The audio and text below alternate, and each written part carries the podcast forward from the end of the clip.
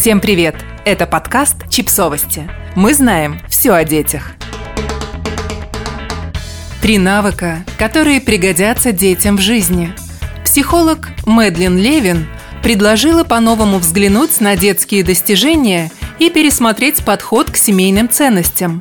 Вот на чем Мэдлин советует сосредоточиться родителям младших школьников в возрасте от 7 до 11 лет – заводить друзей и хранить дружбу.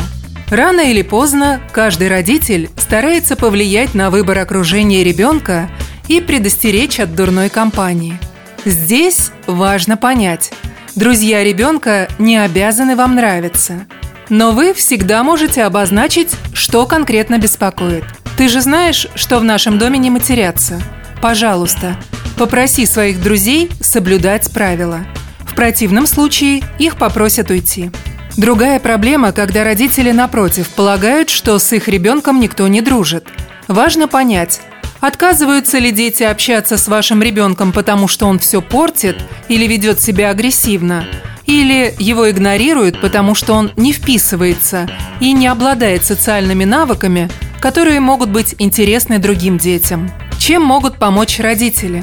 Общаться – обсуждать с ребенком, как его действия влияют на других и на него самого. Когда ты не поблагодарил бабушку за подарок, как ты думаешь, что она почувствовала? Детей, которые воспитываются в таком духе, чаще выбирают в друзья и реже отвергают. Не преуменьшать и не упрощать трудности. То, что вам кажется простым, всего лишь перейти в другой класс. Для ребенка может быть очень сложной ситуацией – следить за отношениями в семье, проявлять тепло, заботу и поддержку по отношению ко всем ее членам. Именно эти паттерны поведения ребенок будет переносить на друзей. Научиться учиться и получать от этого удовольствие. В школе ребенок овладевает аналитическими способностями и потихоньку покидает волшебный мир фантазий. Учиться становится не так весело, поддерживать интерес к предметам куда сложнее – Вдобавок, дети начинают сравнивать себя с другими и испытывают на себе последствия школьной системы стандартизации, где ценятся оценки, а не умение мыслить критически.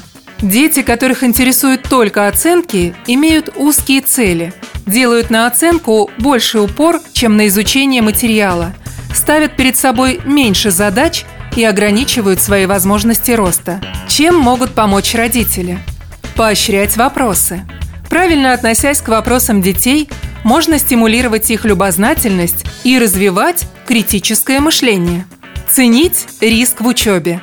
Если ребенок с первых классов поймет, что заучивание – лучший способ преуспеть в учебе, он надолго лишится любознательности и энтузиазма. Вместо того, чтобы говорить, что ответ неверный, попробуйте поинтересоваться, почему ребенок решил ответить именно так – Способность творчески решать самые трудные задачи – черта самых талантливых учеников. Развивать эмпатию. Все мы хотим, чтобы дети были добрыми и заботливыми. Ценили честность и порядочность. Были нетерпимы к травле, участвовали в добрых делах и боролись с несправедливостью. Но чтобы доброта и сочувствие стали частью характера ребенка, к этому нужно приложить столько же усилий – сколько мы затрачиваем на учебу или спорт, а возможно даже больше. Чем могут помочь родители? Говорить о морали. Регулярные и серьезные разговоры о морально-этических моментах станут сигналом для вашего ребенка, что вы считаете это важной стороной жизни. Пожалуй, один из лучших моментов для этого – совместный ужин. Постарайтесь создать доверительную обстановку, и поощряйте стремление ребенка высказывать собственные суждения. Давайте ребенку возможности проявить эмпатию. По возможности берите его с собой, когда участвуете в общественной работе. Сбор пожертвований или сортировка одежды, приготовление или доставка еды малоимущим, посещение престарелых или нуждающихся людей – все это позволяет ребенку узнать, что думать и заботиться не только о себе, но и о ближних хорошо и правильно. Подписывайтесь на подкаст, ставьте лайки и оставляйте комментарии. Ссылки на источники в описании к подкасту. До встречи!